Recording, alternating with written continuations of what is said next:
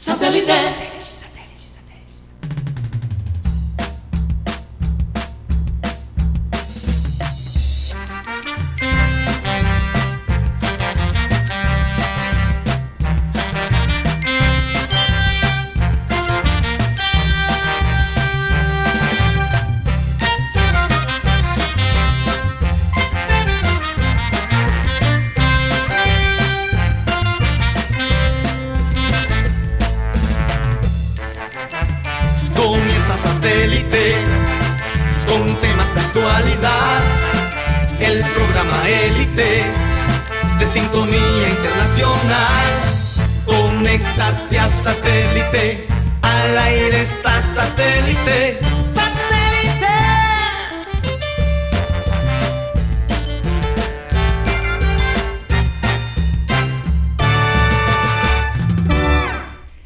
Señoras y señores, bienvenidos a su programa Satélite. Gracias por estar con nosotros el día de hoy. Bueno, quiero recordarles, como siempre, que estamos transmitiendo a través del Sistema Cardenal 1010 AM y también a través del TDT. También quiero recordarles que si se quieren comunicar con nosotros directamente, lo pueden hacer a través de nuestro WhatsApp 307 16 0034. A veces nos demoramos en contestarles, pero tratamos de contestarle Hoy a todo no, el mundo. Hoy, no. estamos activados, estamos Sí, listos. Estamos listos, estamos listos.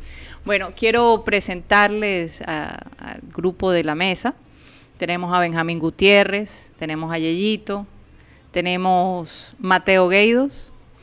En la producción, Benjamín, no, Benji Bula. ¿De dónde saco yo Benjamín? A él no le gusta que le digan Benjamín. Benjamín es su padre. Sí, él es Benji Bula, vamos a aclararlo. Tox Camargo, Alan Lara y bueno, Iván Garrido desde Miami estará con nosotros también. Y quien les habla, Karina González. Eh, Estoy, estoy. Estás, así es, así es. Bueno, eh, vamos a comenzar nuestro programa con la siguiente frase, como siempre lo hacemos. Si mi mente puede concebirlo y mi corazón puede creerlo, entonces puedo lograrlo. Adivinen quién lo dijo. Muhammad Ali. Yo quería ver si, bueno, es que es difícil porque Un tal Cassius Imagínate. Clay. Cas- Sí. Cassius Clay, también. Un tal, un tal. Mohamed Ali, que de verdad él lo creía, Un boxeador ahí por No, hay que muy, no. es que muy eh, promedio. Tal vez lo que está tratando de decir Mohamed Ali es que si tú logras poner de acuerdo tu mente con tu corazón, no hay nada que te pueda detener a hacer lo que te propones. Y esto es algo que hemos visto en Donovan Solano, este jugador para los gigantes de San Francisco. Él creyó en su capacidad y fíjense que durante esta cuarentena realmente los atletas que nunca perdieron su disciplina eh, en, este, en esta época de cuarentena son los atletas que están dando, que están rindiendo. Sí. En el, en el básquet Y se prepararon. y en el béisbol. Así es. Y se prepararon. Entonces, Donovan Solano es una muestra de que eh, creer es poder.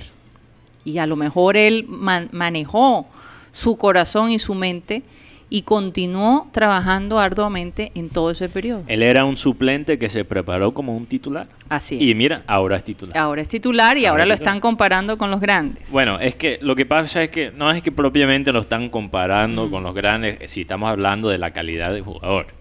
Pero si estamos hablando en este periodo, en esta temporada, Sí. que son sus primeros 18 partidos con los Gigantes de San Francisco en las ligas mayores.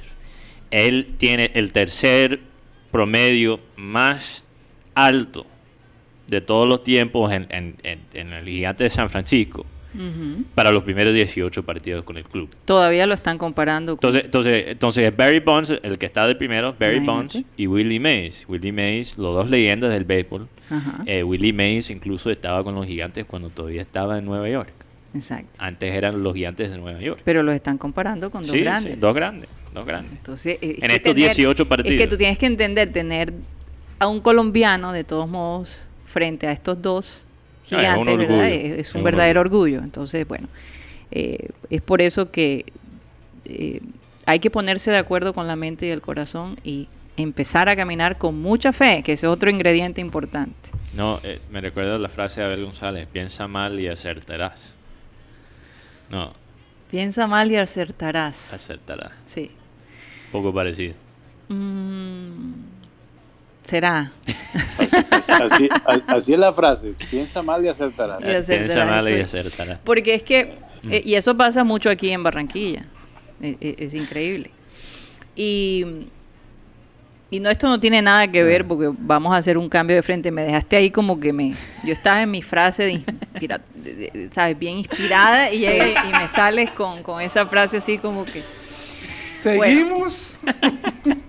Vamos a... a- a- eh, Mateo es tremendo. Como ayer lo interrumpí tantas veces, él está tratando de No, no, desenfocarme. no, no, eso no La es verdad. venganza llega tarde, no, pero llega. No, no, eso no es verdad. Estoy, ¿Quién un poco, sabe? estoy un poco pesado. Ajá, estoy un sí, poco se pesado. nota, se nota. Todos tenemos esos momentos también. Eso no es nada en contra de... Oye, Miércoles, o sea, estamos en miércoles de Remember Time y de Pesadilla de Mateo. Exacto. Exacto, de pesadez, más bien, no pesadilla, pesadez. Pesadez La time. pesadez crea una pesadilla. Puede crear una pesadilla. Oigan, eh, Hablando de pesadilla. he estado viendo en las redes sociales el tema del carnaval de Barranquilla. Y la gente incluso ha sacado, eh, digamos, fotos con, con un movimiento que se llama, digamos, no al carnaval. Mm.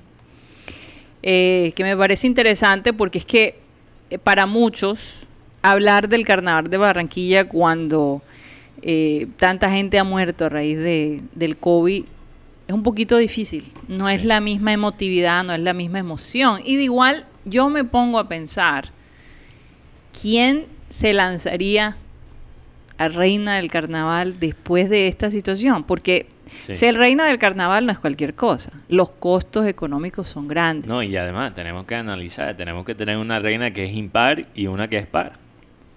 Pues sí. Y un rey- Para Porque que, no sabemos- el sábado, la otra reina sale el domingo, la otra el lunes, Entonces otra tendrían que hacer dos batallas de flores, dos batallas de... eh, uno para los impar y uno para los martes. Una batalla de flores impar, otra batalla de flores par. Una batalla de flores por Zoom, otra batalla de flores por, por otra línea. Eso también, eso también. no sé qué Ahora, va a ¿cómo- pasar, ¿cómo, pero se llamaría, ¿Cómo se llamaría la reina del carnaval? Reina del carnaval COVID 2019 21-21. te lo digo sinceramente, es un tema que, que ni siquiera sé si se debe eh, hacer broma al respecto, porque hay muchas cosas en juego, ¿verdad? Hay una Sí. institución que de todos modos eh, se mantiene con este carnaval, hay mucha gente que deja de trabajar, que trabaja alrededor del carnaval eh, y que no va a tener ese empleo, esa entrada el próximo año. Eh, hay mucha gente que se beneficia de este evento, entonces Mm. no podemos ignorar ese aspecto, pero por otro lado tampoco podemos ignorar la tristeza que muchos eh, y cómo muchos nos sentimos ah, frente a un evento como este que es un derroche de alegría. Mm. Mira, ¿verdad? yo, yo, yo definitivamente creo que, y, y, y con mucho dolor, lo digo, porque esto es un tema complicado y difícil. Yo, yo creo que se debe cancelar. Porque incluso, no importa si sea en el segundo semestre, no sabemos cómo va a ser la cosa el próximo año. Exacto. Es más, Y- en y- y este además, momento, si tú Mateo, Piensas, si tú piensas de una manera cultural, Sí. o sea, en las tradiciones de las personas de aquí, es un año de luto. es un año de luto. Y cuando tú estás de luto, tú vas a un carnaval. Mira, el ministro, No el ministro de Salud acaba de decir, Un año y más. el ministro de Salud acaba de decir, o dijo para la Mm. prensa nacional, que en este momento no está garantizado que Colombia tenga las vacunas con la rapidez que se presume se pueden tener, porque muchos de los países que están negociando con estas farmacéuticas están dando dinero para ellos seguir desarrollando las investigaciones sobre la vacuna. Es como un acuerdo mutuo. Si tú Sí. inviertes en nosotros, nosotros te damos una cantidad de vacunas. Pero Colombia parece que la, en los acuerdos con Colombia, Colombia no puede dar dineros a empresas que estén en... em, El exterior. eh, no, que estén Ah. en proceso de que estén desarrollando una investigación. Parece que hay una prórroga aquí que no les permite a ellos hacer todavía eh, eh, el acuerdo con estas farmacéuticas y por eso el negocio no se ha cerrado.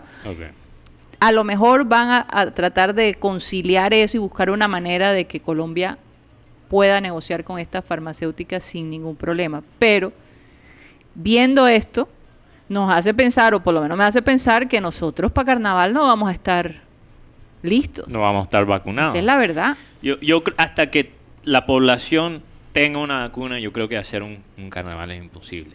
Ahora, del otro lado, hay gente, hay gente que se está aprovechando de este debate para venderle a la gente odio.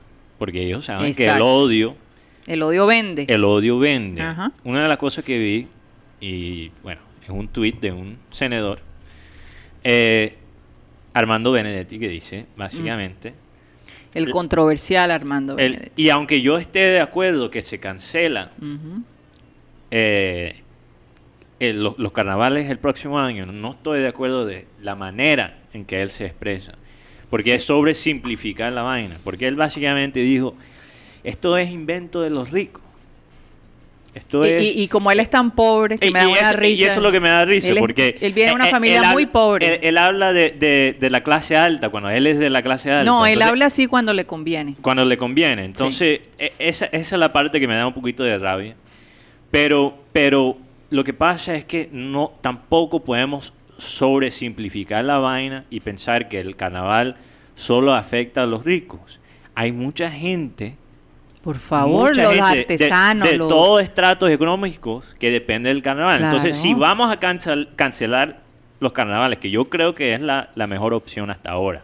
Vamos a ver cómo van las cosas. Pero hasta ahora cancelarlos definitivamente es la cosa más Hombre, ¿tú responsable. sabes qué se me ocurre? Pero si se cancela, tenemos que tener ayudas para las personas, los artesanos, lo- la gente que depende del carnaval. ¿Por qué no se hace una feria de una manera Mm. organizada para que algunos artesanos puedan vender sus, sus, sus máscaras, puedan vender sus cosas? Es un momento como de resaltar la cultura Incluso, y ayudar a los artesanos como lo están haciendo en el estadio. Romelio Martínez. tú ¿verdad? sabes lo que, me, lo que me gustaría ver es que hacer exactamente eso y vender los productos porque Y los puedes vender en línea, internacionalmente, internacionalmente. O sea, algo No, se puede crear. ade- además, además de eso, eh, yo pienso que el gobierno también, o sea, eso es una cuestión que es patrimonio cultural de Colombia, no Sí, es solamente exacto, no Barranquilla, solo Barranquilla. No, es de, solo de. Colombia total. Así Sí, es. Entonces, así es. ese patrimonio hay que cuidarlo y hay que, o sea, ahora estamos viviendo algo que nunca habíamos vivido en, en- en la historia de Colombia y en la historia del mundo tampoco. Bueno, se han vivido otras, pero no como esta que, que- que está pasando, que, que nos ha tomado mundialmente. Entonces, el, el gobierno tiene que ver qué hace con, con estas, con, con estas asociaciones y la gente que de verdad vive el carnaval, porque eh, el problema es versus la pandemia que se puede ocasionar porque puede haber un repunte por un carnaval abierto Imagínate. a, a- a lo que a lo que se le puede ayudar a la gente Exacto, entonces mira, eh, y no solamente son los artesanos, estamos hablando de los hoteles, de los restaurantes, De los bailarines. de De los los bailarines, bailarines. eh, de las O sea, orquestas. tú- tú no puedes Oye, decir- hay una serie de cosas que la gente trabaja todo el año Tú no puedes para decir ese evento. que los únicos que ganan en los carnavales son los ricos. Eso es olvidarse de bastante gente, bastante gente. Pero Entonces hay que, hay que, si no hay carnavales, hay que velar por esas personas. Pero también te- seamos claros en que si no hay carnavales, también tienen que acabarse las, las fiestas Sí. del país. Porque lo que estoy escuchando es, se acaban carnavales de Barranquilla, pero las demás fiestas sí van a estar la feria de Cali, todo eso. No, va- es esto es eso. No, eso tiene que ser no a se nivel puede. Tiene nacional. que ser a nivel Mire nacional, lo que, pasó, por lo, que, favor. lo que pasó el miércoles, el, perdón, el domingo con la muerte de Ochoa Uribe. Mm. Hicieron una como una despedida de los hinchas del América. Una cantidad de gente afuera, o sea, exponiéndose en una pandemia que todavía no tenemos vacuna. Mm. Y entonces después dicen, no, y es que el gobierno, mijo, si tú, si tú sales a un evento sabiendo que no puedes salir, no, no culpes al gobierno, cúlpate tú de no cuidarte. Sí. Bueno, vamos a ver qué pasa, vamos a ver cómo se desarrolla. También quiero ver cómo podemos de pronto contactar a alguien de, de- de la Junta del Carnaval para que nos hable y nos cuente un poco, ¿verdad?, de, de lo que de lo que está pasando, cuál es el sentir de ellos, porque también hay que darle la oportunidad que ellos se expresen, ¿no? No solamente criticar de nuevo. Sí. Personalmente todos aquí en, en satélite pensamos que el carnaval se debe suspender. Eh, De eso no hay la menor duda. Eh, pero que se presente un plan para que las personas que salgan afectadas de alguna manera Mm. reciban una remuneración por, por, por esto, ¿no? Porque es, es el trabajo de, de estas personas. alguien alguien me decía que por qué no se hacía el carnaval eh, virtualmente o sea las carrozas y todo y que no hubiera público pero igual la gente Pero que la participa gente que participa, Por Dios, O es absurdo. Eso no se puede. Eh, eh, No se puede. Sí, Puede, no se puede. no se sí, puede, no se puede. Bueno, Todavía es un peligro. Vamos a hacer un cambio de frente. También, eh, aparentemente, posiblemente el primero de septiembre se va a abrir el aeropuerto. Eh, eh, Romelio Martínez. Se me olvida. Cort- Ernesto Ernesto Cortizos. Cortizo. Cortizo. Ernesto Oye, un gringo lo sabía y tú no. No, yo es. lo sé, no es cuestión de que no lo Ernesto Cortizo. sepa. Es que últimamente casi no hablamos de aviones, ni de viajes, ni nada. O Ah, sea, eso en está esa onda. totalmente bloqueado. Pero es posible que el Ernesto, Ernesto Cortizo se abra el primero de septiembre. Mm. Están, eh, ellos pasaron, el, el aeropuerto de nosotros pasó todas las... eh, La El bioseguridad. nuevo la bioseguridad, el nuevo aeropuerto, que por cierto logré verlo antes de que lo cerraran. Óyeme, de verdad, qué bonito el aeropuerto de Barranquilla. Valió la pena todo, esa espera y esa incomodidad y ese esfuerzo. Pero ahora cuando se abre de nuevo, Va a estar casi... Casi ya- Gran parte, sí. Renovada. Gran parte renovada. Entonces, yo creo que han podido trabajar mucho más a raíz de que hay menos gente. Y los vuelos domésticos están, están funcionando. Eso es lo que van a hacer. Parece ser que eh, sería la ruta Barranquilla-Bogotá o Cartagena. Entonces no se sabe. eh, están tratando de ver cuál de los dos aeropuertos se van a abrir. Eso está todavía en negociaciones. Pero si, si es el caso, sería alrededor del primero de septiembre.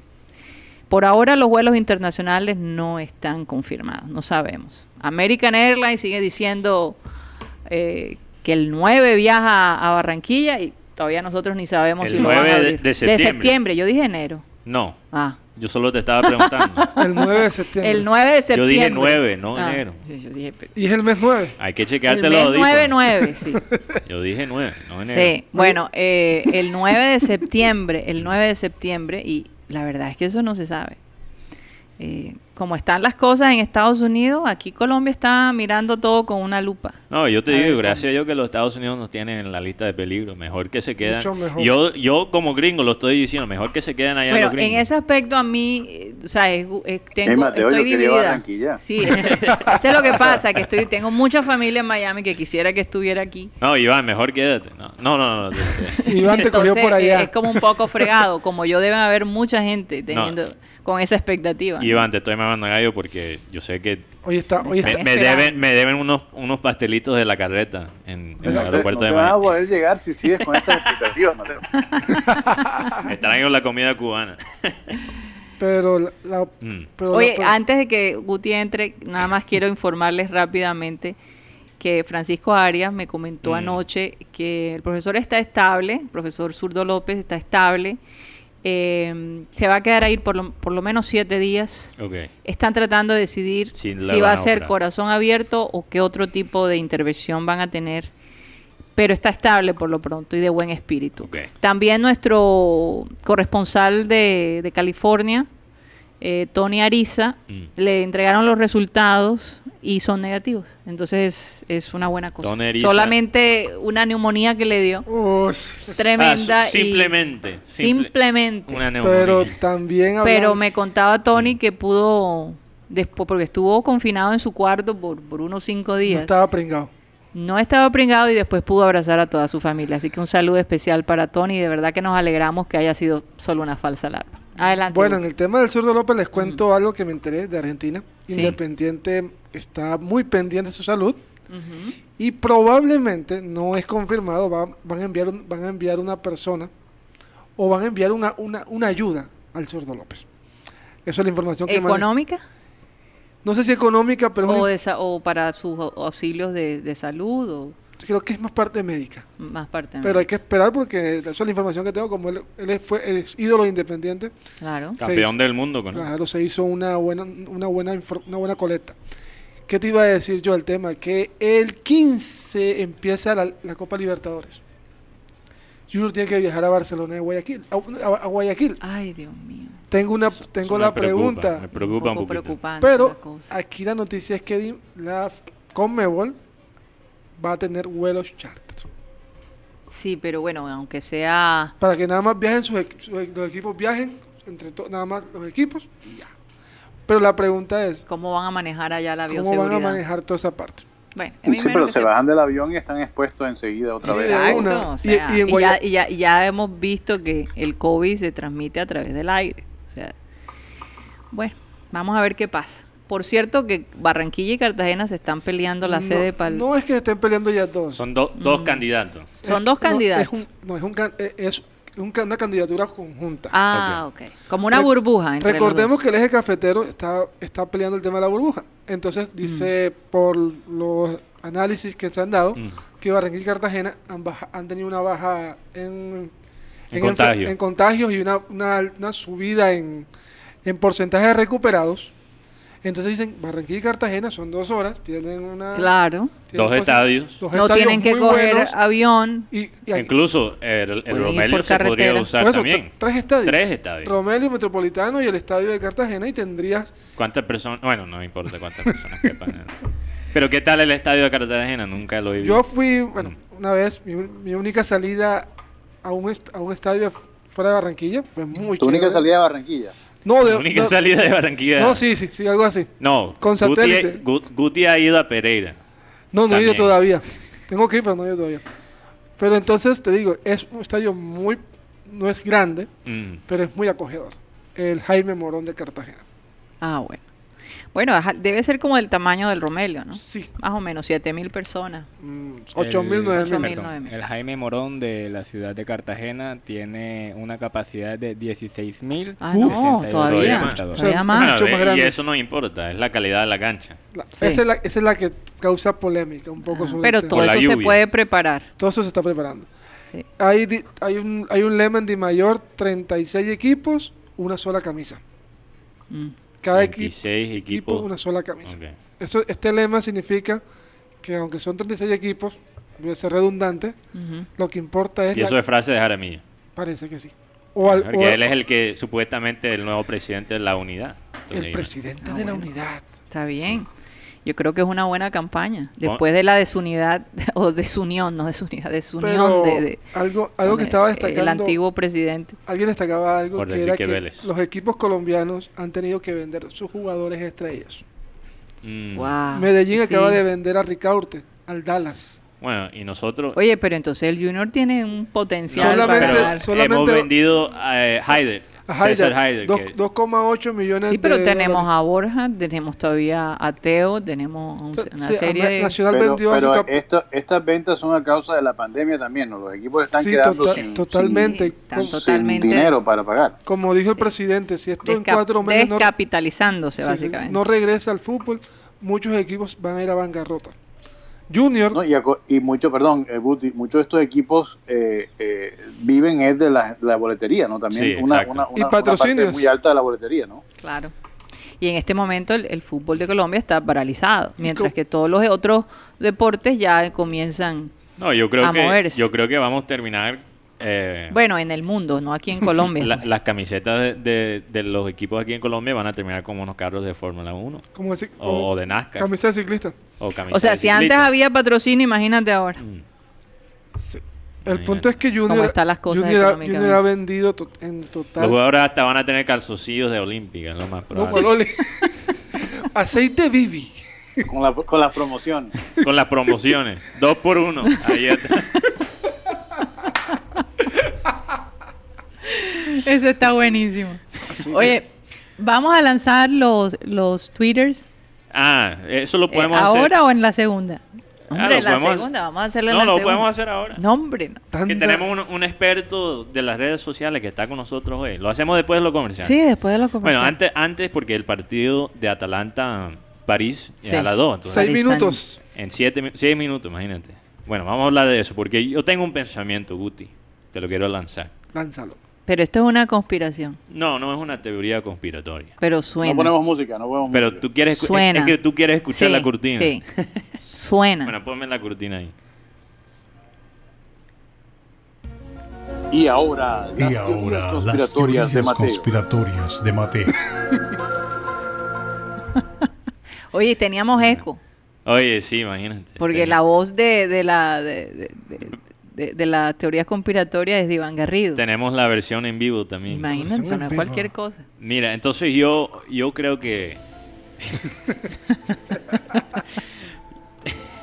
Esa cancioncita de, Oye, sí. del- de X-Files me, me da risa. Em, yo creo que este mes podría ser el mes más importante de la carrera de Neymar. Si ellos, si ellos ganan contra Atalanta y que le faltaría dos partidos después de eso para ganar una Champions, eh, son los partidos más importantes de la carrera de Neymar. Esto es su oportunidad para realmente tomar la posición como el mejor jugador del mundo. Es lo que yo creo. Porque eh, eh, si estamos hablando de tan... Oye, están tomando ahí algo atrás. No sé. Escuché como un hielo, algo. Eh, eh, son los clean de, Un de- clean de de Iván. Iván. De Neymar. aquí, Los aquí no se puede. Aquí no tenemos clean, eso es Sí. lo que entra remotamente. ¿Quién sabe el, el clean Ahora, con que- razón, Iván no nos mandó cámara. Ah, ah, No, y por No, eso Perdón, perdón, fue, fue que no puse mute, estaba tomando un vasito con agua. Ah, Lo que Ok. pasa es que lo que pasa es que eso para, para que los oyentes sepan es la razón que Guti ahora viene a los estudios todos los días.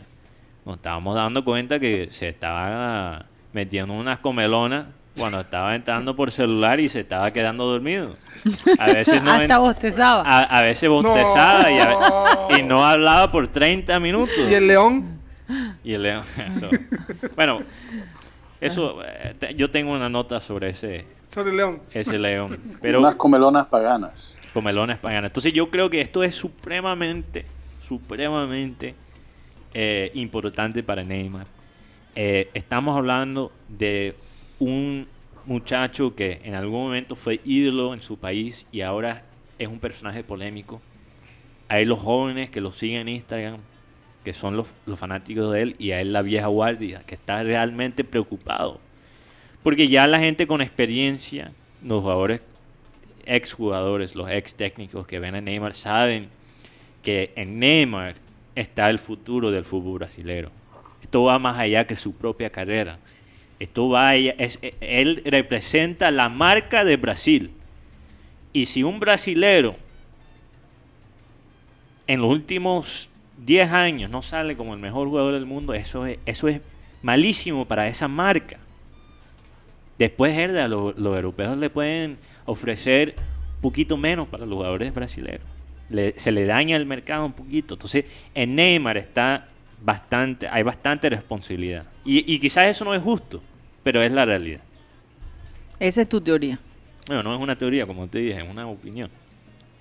No sé si usted está de acuerdo conmigo. Un comentario. Con comentario. Yo, yo- yo creo que cuando hablamos de Neymar, siempre, siempre teníamos en mente el sucesor de, de Ronaldinho Gaucho. Por la forma de jugar, por la forma como manejaba la pelota.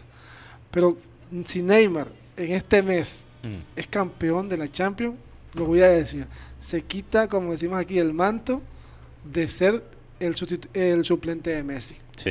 Porque él se, va de, él se va de Barcelona porque él quería ser el, el primero en, en- en su equipo. Lo Mm. que pasa es que él no pensó que iba a salir una figura como Kylian Mbappé. En este momento Kylian Mbappé... No, para- incluso hasta Cavani le complicó la vida. Sí. Cavani. Pero digo, o sea, Mbappé, yo no sé, yo cuando empecé a ver a Mbappé yo decía, este tiene, tiene un parecido como a, a Thierry Henry. Pero él dice algo que a mí me impacta. Es, yo miraba mucho a Falcao García. Y Falca- Mbappé dijo eso. Claro, cuando estaba en Mónaco. Falcao fue su, fue su ayuda, su apoyo. Y hablando de Falcao, Karina Tía es Cari. Ah, que él es el árbitro. árbitro. Tarjeta ¿Qué amarilla. pasó, Yeyito?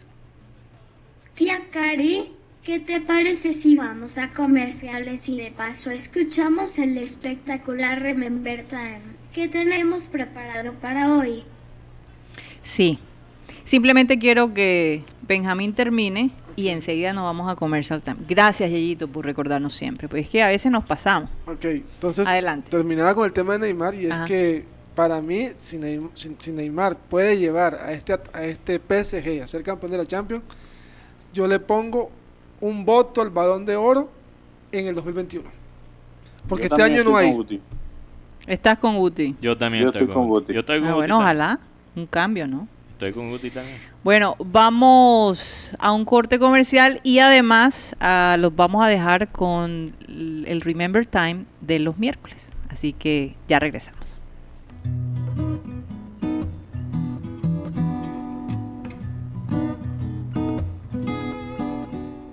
Éramos del mismo signo, por eso a veces nos dimos trompada varias veces, porque Yo estaba ahí, yo estaba ahí. sí.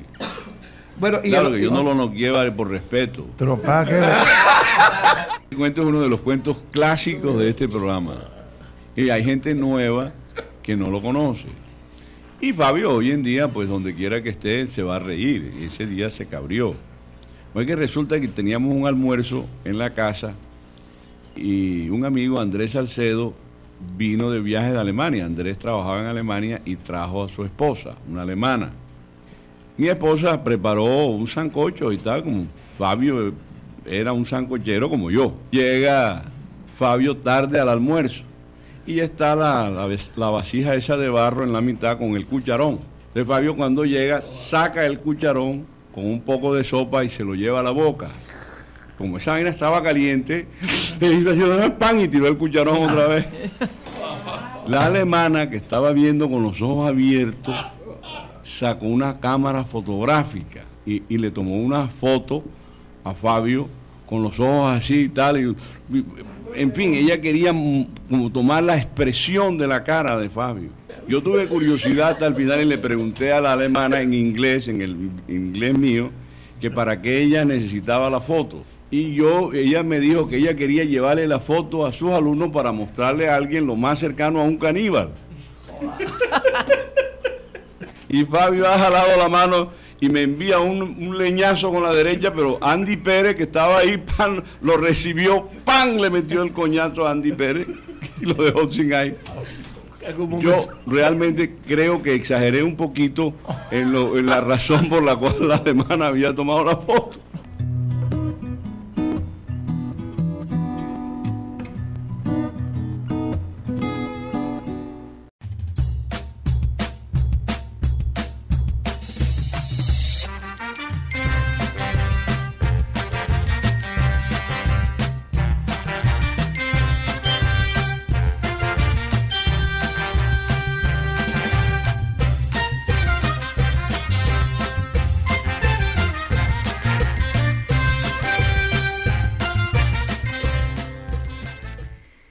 Regresamos a programa satélite. Recordarles que estamos transmitiendo desde Sistema Cardenal 1010 AM y también a través del TDT. Hoy un saludo para la gente de Ismael Fernández eh, y todo ese grupo de la, la Nota Rosa que siempre nos da una bienvenida tan chévere.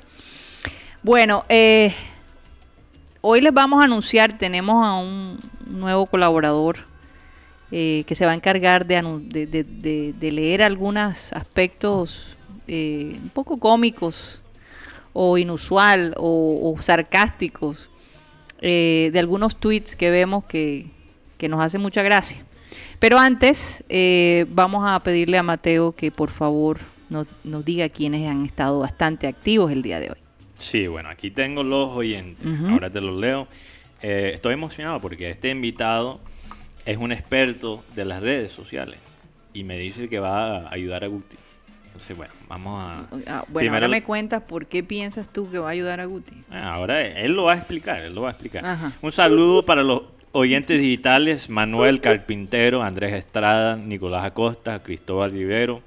Eh, un saludo especial para Freddy Descalzo, que dice Karina, elegante como siempre. Ay, gracias.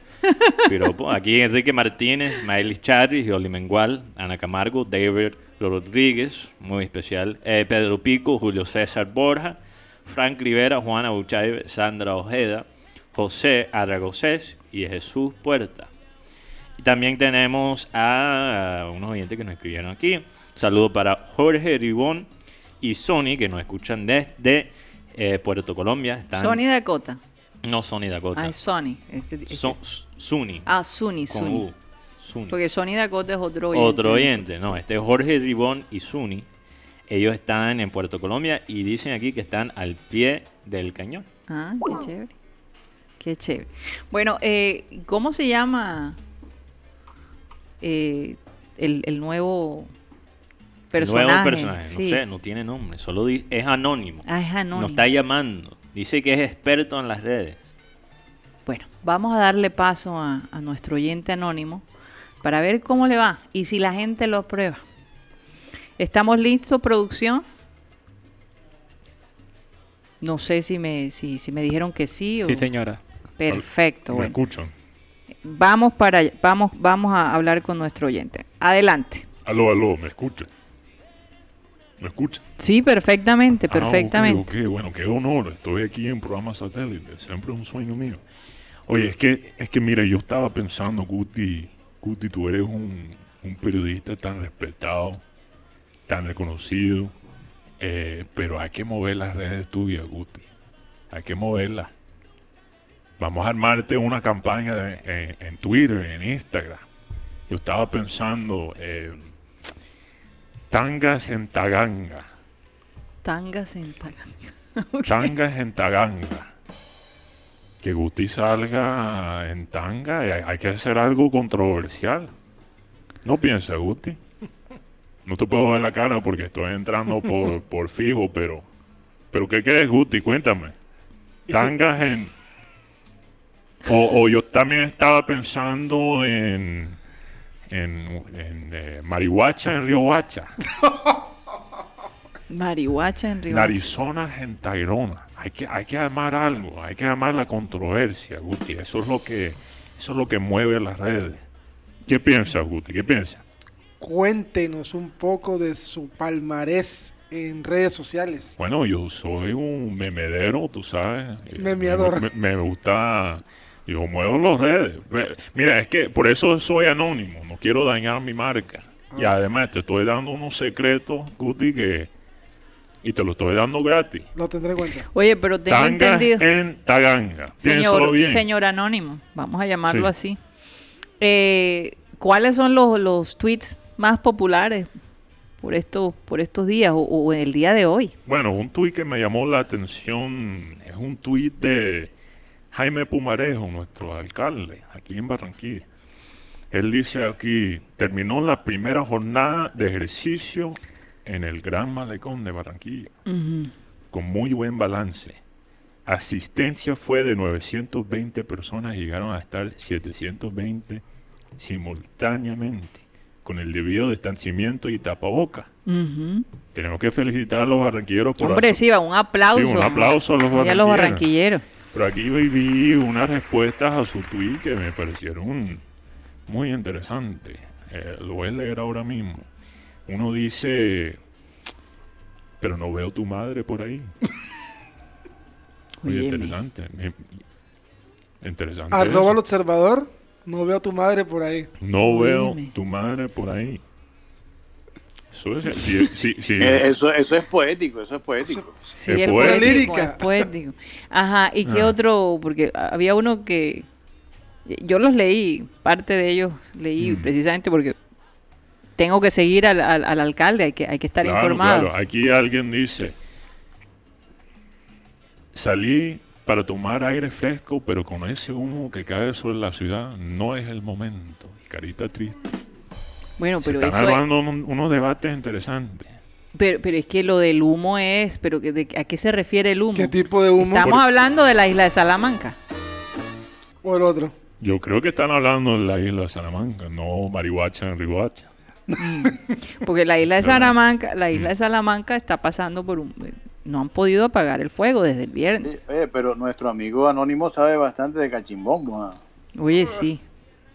Tú sabes, yo estoy en la jugada, estamos aquí. Estoy buscando siempre los tweets controversiales. También aquí tengo un tweet de. un Bueno, tal- vamos a leer el último. No lo conozco, pero, pero ustedes me pueden contar. Aquí un José Marenco Pardo. ¿Quién es ese? Ustedes saben quién es él, no, no lo conozco. Sí, sí, sí, José claro. Marenco Pardo dice, el manager de los gigantes de San Francisco, Gabe Kepler, por segundo martes seguido no pone en acción a su pelotero más encendido y que tiene una cadena de 15 juegos seguidos dando hits. Ajá. Está dando paliza. Donovan Solano no comenzará el juego de hoy. Una trastada para la transmisión de Telecaribe. Miércoles. Oye, interesante eso. Sí. Pero, pero tú sabes que la razón que Donovan Solano no jugó para los gigantes es que tenía unos, unos dolores abdominales. Oye, y eso es síntoma de COVID. Síntomas, dolores, Dolores abdominales. abdominales, sí. Ah, yo estaba pensando otra vez. Creo que Bueno, señor Anónimo, te vamos a dejar ir Sí, Sí, ese anónimo es fuerte. Está fuerte el, el hombre. Vamos a dejarte ir. Gracias por la información que nos has dado. Eh, definitivamente vamos a seguir las redes sociales Sí. eh, precisamente para hablar de lo que se está de lo que está sonando. Hay que ser controversial, Guti. Porque no subes una foto en una tanga, yo creo que te dan como unos 300 likes. Sí, eso es verdad. Hay que, mo- hay que mover los likes, ¿o no, señor? Hay que Sí, mover hay los que likes, mover eso y es lo los que views importa, también. papi, bueno, señor, señor. Anónimo, no, no, no te quieres apoderar del micrófono, te voy a dejar ir. Gracias por tu aporte. Un Corten, honor, corten, corten, corten, gracias. corten. Bye, bye, bye. Óyeme, pesado el, el anónimo este. Sí, sí, Pesado, quiere hacer, se nota que quiere, Ay. quiere hacer farándula. Qué Así cosa. es. Oye, me va a tomar el puesto, y- ¿ah? De una, así ya. Qué vaina. No, Me o va a tomar el no, puesto. Se tomó cinco quitar el minutos. en- puesto, Mateo. ¿Qué es eso? No, no, a, a él hay que entrenarlo mejor porque está, está muy Está un sobrador, este, quiere tomar control del micrófono y la verdad es que no, tampoco lo vamos a permitir. Bueno, eh, escuché por allí que Falcao decide, aceptó reducir su sueldo para quedarse en el, en el Galatasaray. Eso Wow, es verdad, porque supuestamente hace una semana estaban diciendo que, que, que Falcao se iba para Miami, pero y tú dijiste que posiblemente No, yo era una conspiración, era una mm, No supuestamente. estrategia. Se notaba que era carreta, ni siquiera tan, no sé, no sé, no creo que era teoría Es que yo- conspiratoria, es era que- muy obvio. Es que parece, parece que Jorge Méndez como que Mm. quiere poner a Falcao en todos lados, está como con James. Pero te digo algo, yo eh, veo algo en Falcao y es que es una persona que le gusta consolidar un lugar donde estar. por la estabilidad de su familia, Sí, porque- seguramente. y también para una, una- una hija, un hijo turco. Oye, sí. Fue tener un hijo turco. Porque le falta poco, ¿no? Para Creo que le faltan 3, 4 Está, meses. está, está enrasando. Claro, ya, ya tiene hija francesa. Tiene hija inglesa. Y pasaporte Y americano tú- ahora y- no y vale turco. ni un centavo. Un pasaporte americano no, no te funciona en esto. Oye, ahora, Por ahora- lo ahora menos están por ahora. visa para ir a Europa, ¿no? ¿Yeah? ¿Cómo así? De la- el- Sí. el- la- los estadouni- estadounidenses. Creo que para todos. Ellos Creo solo pueden, ellos no estoy seguro, pero No. están, van a poner visa para ir a Europa. Lo que van a No. pedir es el eh, un pasaporte médico. O sea, Biológico. eh, donde tú puedas demostrar que, que si tuviste o no tuviste. O sea, eh, el COVID es... eh, eso es lo que están considerando. Pero todavía Quieras o no. quieras, vas a tener que hacerte la prueba. Sí, claro. Si quieres viajar. si quieres Exacto. viajar. Y tienes que hacértela creo que 72 horas antes del vuelo. Y te toca hacerlo cuando llegues allá, porque en el transcurso se te puede pegar. Totalmente. Exacto. Entonces es una cosa medio aparatosa pensar en viajar por estos días. Pero yo, pero yo lo que yo, por lo menos yo internacionalmente destaco hablando. de Falcao y es, es que él a su familia es su, es su prioridad. Mm. En cambio, un personaje por ahí, cuyo nombre no quiero acordarme, que termina en mes, este señor, desde que se Pero oye, divorció, Que pero termina en mes. o sea, el nombre no, termina no puedes en dar mes. muchas Ah. pistas, tienes que ya decir el nombre. eh, ya. Estás hablando de James. Se llama Carlos Augusto. Carlos Augusto Rodríguez James. Carlos Augusto. Buena, Entonces le cuento que para mí, desde que él se separó de su esposa, para mí él se vino abajo. Y me dice gente que lo conoce que es una persona muy prepotente, Que cuando quiere dar entrevista, cuando quiere no da nada. En cambio, Falcao es un poco más, Falcao es más Pero, accesible. Guti, mi pregunta es, ¿por qué el sacrificio? ¿Por qué tú crees que Falcao eh, está tomando un suelo más bajo para quedarse en Turquía? ¿Cuál es el afán con Turquía? El afán de Falcao quedarse en Turquía es seguir vigente Mm. Para la selección Colombia, recuérdalo. Ujú. Y otra cosa Entonces, que ¿tú crees que él se- si él se va para China o, por ejemplo, viene a un club aquí en Colombia, no, Queiroz no lo llama para nada? por lo que te- tengo entendido que Iroz no está muy cómodo con el entrenamiento aquí en Colombia. Recuerda por- que Guti lo había dicho, que eh, lo que No, le gusta de Queiroz es el entrenamiento allá en Europa. Y en China, la verdad, como dijo el pibe, ya no lo va a ver ni la mamá de él. Así se lo dijo Mandela y Torres. Lo Bueno, recuerdo. bastante No, en este Si su momento, en este es china, momento. sí lo va a ver. Hay bastantes fanáticos de Pero sí te, sí te digo que en este momento nadie quiere irse para allá. El único que, que coronó fue el, el, el, el- el estudiante que se quedó en Wuhan. Pero Hmm. El estudiante No se ha dicho que también Quintero se podría ir a Quintero China. tiene una oferta de 10 Mm. millones de dólares netos, Mm. o sea, libres de cualquier impuesto, por- para un equipo que se llama el Chesan. Este ¿Qué ha equipo, escuchado de ese equipo? este equipo ascendió hace poco. Ah. Pero yo te digo una cosa, Quintero ir a China es volverse un Giovanni Moreno. Es acabarse la carrera de... O un de Jackson Martínez. Jackson, por lo menos Jackson estuvo más tiempo en Europa. Pero yo digo Giovanni Moreno. Ni siquiera ha, ha- ha realmente jugado mucho. O sea, él estuvo en Pescara, Pescara, y en Por- Porto. Porto y, en- y- y creo que estuvo en Francia en el Rennes. pero, pero no jugó. No, no, jugó fue mucho. tan, pero te digo una cosa, entonces alguien muy importante en la vida de Falcao se llamó Radamel, su papá.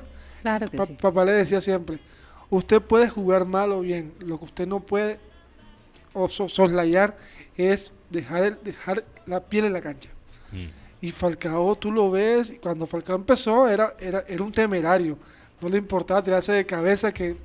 que Sí, así- pero así. ya los años han Y quizás pasado. por eso se lesionó. Se Sí. puede Y, y una cosa que destaco de, destacan de Falcao es que Mm. Falcao no- nunca habla.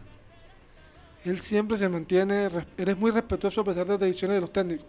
Cuando pasó lo de Bangal, nunca habló de Bangal, nunca habló de Mourinho, Nunca habla mal de los nunca técnicos. habla mal del técnico.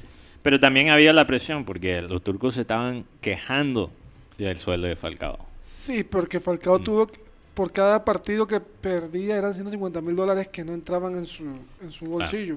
Hmm. En cambio, entendido. en cambio, Vaca, Carlos Arturo, que para mí es un ejemplo diferente a, a muchos, porque Vaca empezó mal su carrera. Mm. Vaca era una persona, como decía Michael Ortega, que tampoco es ejemplo para ninguno, que ellos se tomaban tres canastas de cerveza y seguían con ganas. Un día se, se encontraron en Europa, Muriel, Vaca y él, compraron una canasta de cerveza. A la segunda cerveza, ya Vaca le dijo, ¿sabes qué? No voy más. Entonces dice, le dice Ortega, oye, que ¿cómo has cambiado? Porque antes pedías una, dos, tres y cuatro canastas y, y todavía querías más.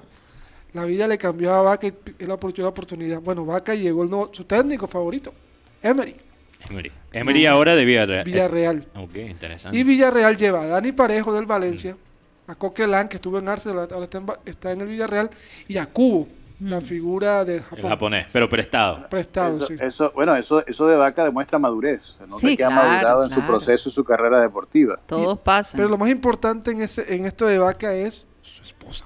Oye, eh, Guti, ¿a qué hora entrena el- la gente del Junior? En la, ¿Por ma- qué dice en la su mañana. Su Su esposa. esposa. ¿Por qué? Sí, ¿A porque qué hora, dijiste así, Guti? Guti. 7 de la mañana. Siete de la mañana. porque Eh, ¿Aquí las- hay alguna teoría conspiratoria o algo, Guti? que Sí, No, sí. no, no. Lo dijiste de una manera misteriosa. ¿Por qué lo digo así? No. Porque le hicieron una pregunta en España. Señor Carlos Arturo Vaca, pónmele un poquito de música más como de romanticismo. Pues, espera, ponme la cortina de Guti. Ponme mi cortina, listo. Y, va, y dice, ¿usted qué hace con una mujer tan simple? Y Vaca le respondió, Mm. "E- simple. ella estuvo conmigo cuando yo no tenía nada. ¿Cómo yo la voy a dejar ahora que tengo todo? Mm. Óyeme, ¿qué clase de pregunta es esa? Y ahora, hablando en lenguas con Multipedia. Oigan, ahora que ponen los, los tambores, vamos a hacer un cambio de frente porque Mm. me ¿Por qué llama la atención. Ah, yo te iba a hacer la pregunta y ahora... Porque era Volvemos al carnaval. de las 7 de, del Ah, ¿a qué hora Junior. entrenan los jugadores de Ah, qué hora entrenan? Porque eh, a las 6 de la mañana, seis y pico de la mañana, me desperté con un sonido estruendoso de un carro que Era- debe ser deportivo, un Ferrari plateado que hemos Ah, visto por ahí No era por el la ciudad. Maserati de, no de lo vi. Pitufo, de, de No, Borja. no sé si era el Maserati, Mm. no sé si era el Maserati.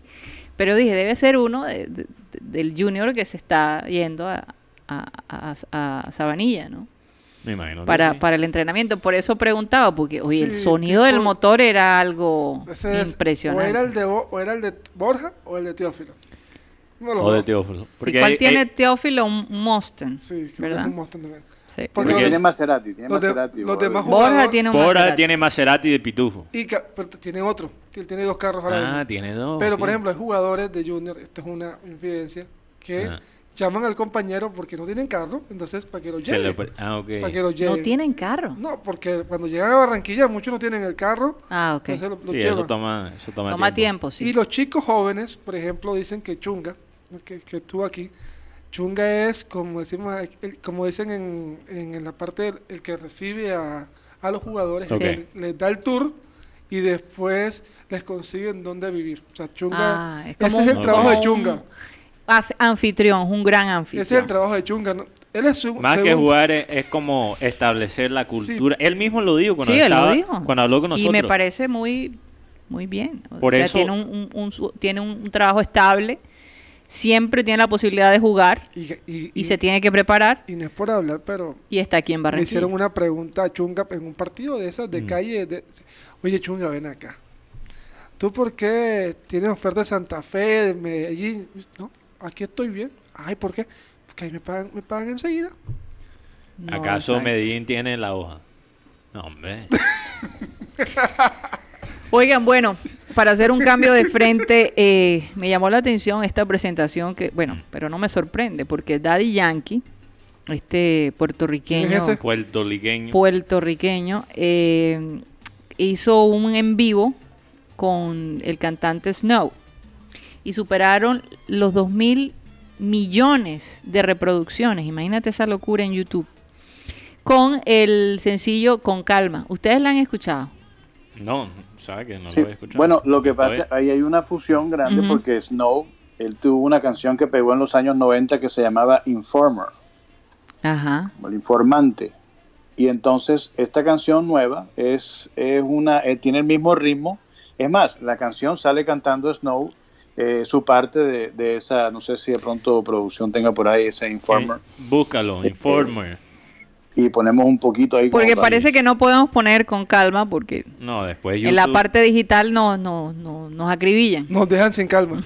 no dejan sin Entonces, entonces esa mezcla, pues, eh, con, eh, mezcla un poco, por decir la redundancia, Ajá. los años 90 con la, con la música reggaetón de ahora. De ahora, sí. Pero- Entonces, por eso, por eso ha pegado bastante esa canción. Iván, y eso está, eso está bastante de moda ahora mismo, ¿ah? combinar las melodías de la canción. Porque están tratando de traer la gente de la generación de los 90 y Mezclar- mezclarla para Sí. también hacerlo popular a la nueva generación y pero mezclar esas dos. Exacto, para Mm. que sea algo nuevo, pero también familiar. Familiar, exacto. Acuérdate, acuérdate también que mucha de, los, de, la, de la música cambia, eh, eh, no cambia su, su ritmo, sino que cambia más, más, más que todo viene el, el ritmo anterior que ya venía y se pone un poco más moderno y se cambia la letra Sí, y se mete y se vende. Pero si tú te das cuenta, los patrones son los mismos, sí. los patrones del, del, del, del ritmo. Sí, bueno, pon, eh, Oye, producción. y es que este será el séptimo video de Daddy Yankee que arrasa, mejor dicho,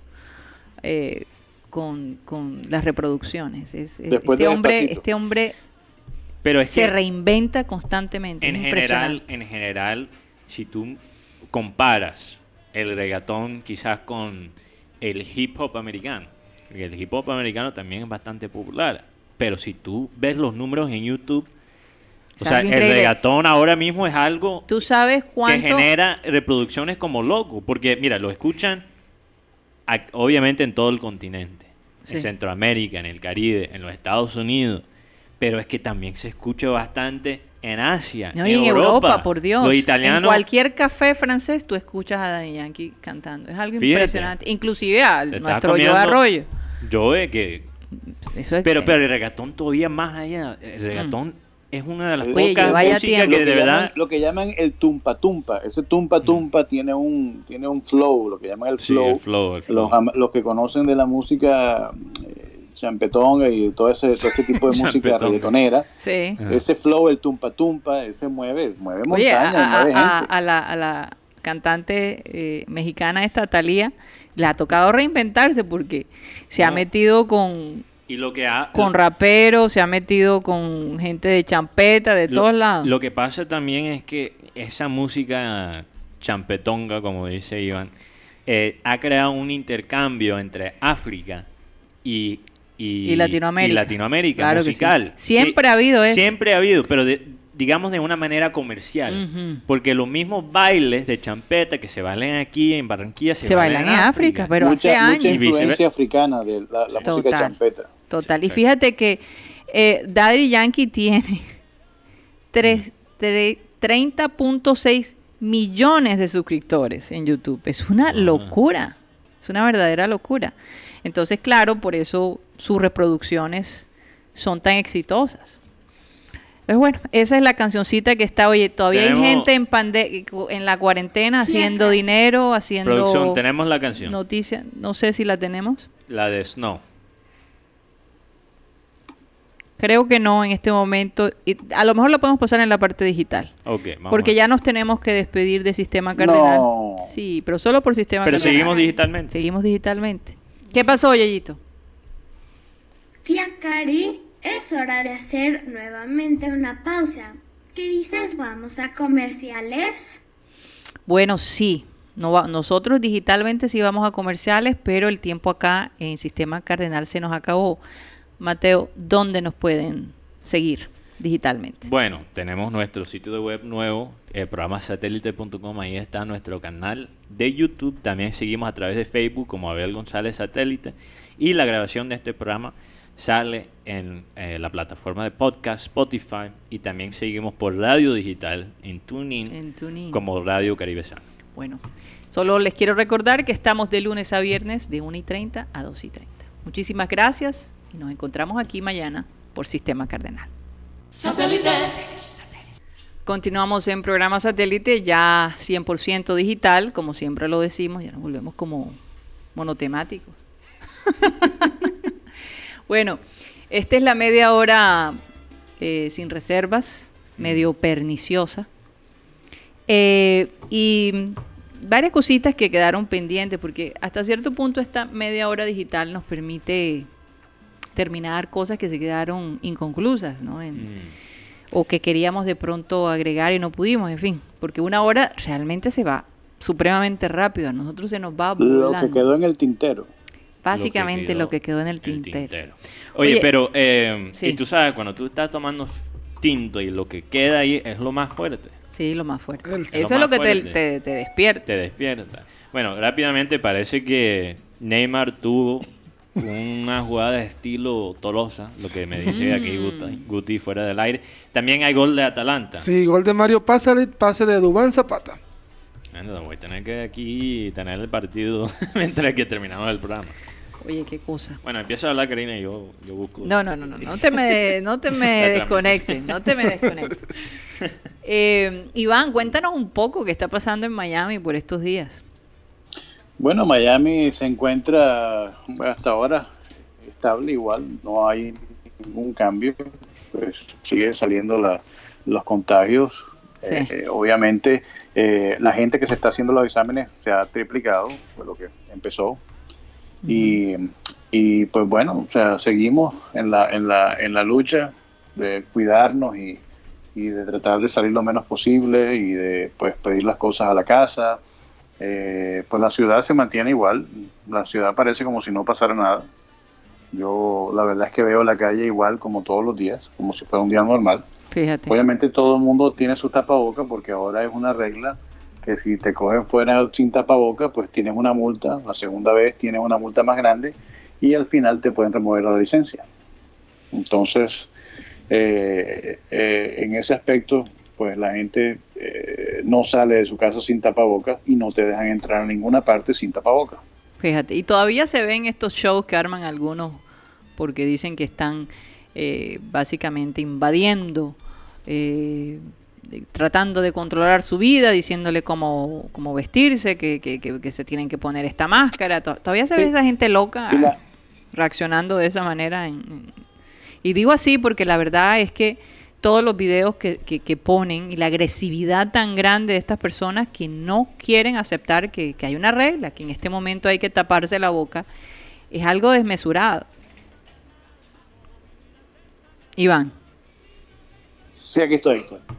Bien, digo escuché la pregunta, que si todavía se ve esta, est- estas reacciones de estas personas, yo estaba diciendo que a mí me parece que- claro. que, les falta un tornillo, la verdad. Claro, he visto, he visto yo eh, eh, presencialmente cuando voy a un supermercado que hay que hacer una pequeña fila porque obviamente no están dejando a la capacidad máxima, sino que de acuerdo va saliendo la gente, va entrando y tienen un cupo limitado para la gente que entra a estos, a estos supermercados y hay gente que llega como si, como si no pasara nada, sin máscara ni nada, y arman pequeño alboroto ahí diciendo de que no, pero ¿cómo así? Que yo tengo derecho a entrar. Y yo, no, señor, ahora estamos en, otro, en otra circunstancia y no puede entrar. Si no trae su máscara, no puede entrar. Yo te digo, yo bueno, las pocas veces que he salido nunca he visto a nadie en ese plan, sinceramente. En Aquí en Barranquilla no. En, en ese sentido, incluso el alcalde aquí dijo, persona que no tenga un tapaboca, persona que va a ser multada. Mm. Entonces, las multas funcionan, no hay duda de eso. Oye, hablando de, de locura. Sí, bueno, esto, esto es la minoría, te estoy hablando de un, ni, ni siquiera es el, el 5% de la, de la gente que, que hace eso, pero hay uno que otro que sí lo hace. Sí, sí, sí, claro. Eh, hablando de locuras en Miami, Iván, cuéntanos qué está diciendo la gente allá eh, sobre este fenómeno de lo que está pasando con los Marlins, que han tenido uno de los, creo que el mejor comienzo en la historia del equipo y lo están haciendo. Hasta un jugador de hockey me contaste No, tú. no de hockey. Eh, el que está jugando segunda base Ah, ok. es un patinador olímpico. Patinador O olímpico. sea, ni siquiera. Prácticamente. pra- o sea, él, él es un patinador. O sea, ni siquiera creo que se dedica completamente a- al béisbol. O sea, fue a los Olímpicos como patinador. como patino- patinador, imagínate. Es el que está jugando como segunda base Sí. en los Marlins. Por eso, por eso tiene la velocidad esa. Eh, Por la velocidad, exacto, me imagino. Pero él, me imagino que y él la era- agilidad, porque debe ser delgado. Sí, yo me imagino, Ágil. yo me imagino que él jugaba en las ligas menores y patinaba también. Y ahora como Sí, él pues. estaba en el equipo alternativo, el, su- el equipo suplente, lo tuvieron que poner Oye, como y están base. ganando. Y todavía siguen ganando. Y siguen ganando. Y, pre- y con pandemia que nadie puede ir al estadio, qué cosa. Quizás lo- los salados son los de Miami, los fanáticos. Será, será. Eso puede ser. Mira, Don, Don Mattingly, que es el, el actual coach de los Marlins, ex jugador de los Yankees, muy reconocido. Me imagino llave Derek Jeter por esa razón. Por eso está. Por exactamente. eso está como coach. Eh, yo siempre digo, yo creo que los Marlins se va a volver en el equipo B de, de los Yankees, pero eso es Es otro que por ahí, por ahí hay rumores de que el equipo se llama lo- los, los Marquis. Los Marquis.